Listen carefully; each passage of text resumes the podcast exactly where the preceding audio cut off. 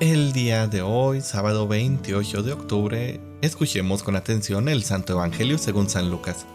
Por aquellos días, Jesús se retiró al monte a orar y se pasó la noche en oración con Dios. Cuando se hizo de día, llamó a sus discípulos. Eligió a doce de entre ellos y les dio el nombre de apóstoles. Eran Simón, a quien llamó Pedro, y su hermano Andrés, Santiago y Juan, Felipe y Bartolomé, Mateo y Tomás, Santiago el hijo de Alfeo y Simón, llamado el fanático, Judas el hijo de Santiago y Judas Iscariote que fue el traidor.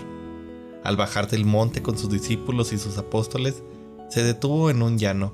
Ahí se encontraba mucha gente que había venido tanto de Judea y Jerusalén como de la costa de Tiro y de Sidón.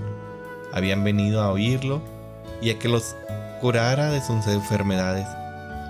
Y los que eran atormentados por espíritus inmundos quedaban curados.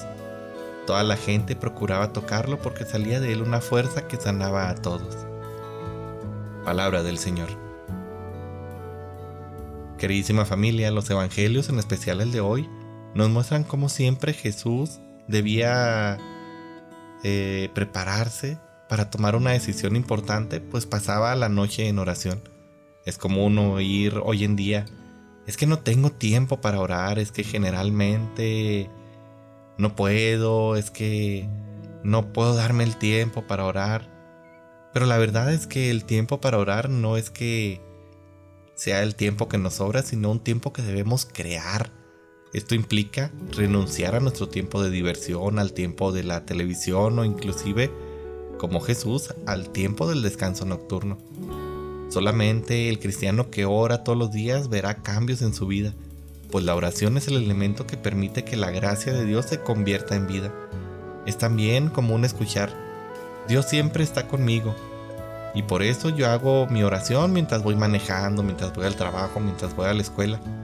Y sí, es verdad, Dios siempre está con nosotros, pues siempre tiene tiempo para nosotros.